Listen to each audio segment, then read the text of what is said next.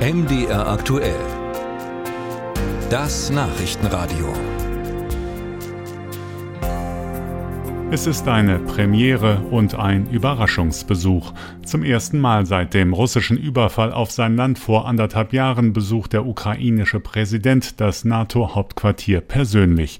Die Brüsseler Polizei hat die Sicherheitsvorkehrungen verschärft. Hubschrauber sind in der Luft, Straßen gesperrt.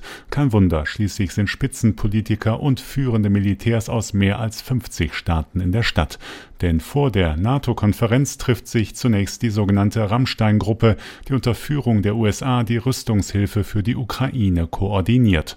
Volodymyr Zelensky hofft auf weitere Flugabwehrsysteme, Artilleriegeschütze und Marschflugkörper. We need them to save energy network.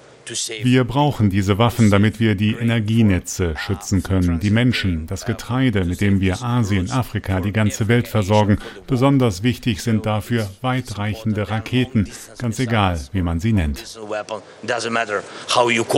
Die deutsche Regierung hat bereits ein neues Winterpaket angekündigt. Unter anderem werden Flugabwehrsysteme vom Typ Patriot und Iris-T mitsamt Munition im Wert von rund einer Milliarde Euro geliefert. Dazu weitere Panzer, Fahrzeuge und persönliche Ausrüstung für die Soldatinnen und Soldaten. NATO-Generalsekretär Jens Stoltenberg begrüßt die Zusage und ruft auch die anderen Bündnispartner dazu auf, ihre Hilfen für die Ukraine aufzustocken. Mit einem baldigen Ende des Krieges sei schließlich nicht zu rechnen. On the contrary.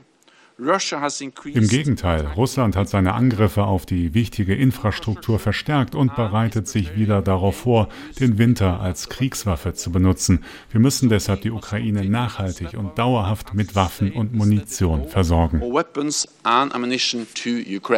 Großbritannien, Rumänien, die USA und andere haben inzwischen weitere Zusagen gemacht. US-Verteidigungsminister Lloyd Austin sieht deshalb den internationalen Rückhalt für die Ukraine ungebrochen. Russland dagegen sei inzwischen auf Unterstützung aus dem Iran und Nordkorea angewiesen und damit weitgehend isoliert. Putin is left pleading for support from Iran and North Korea.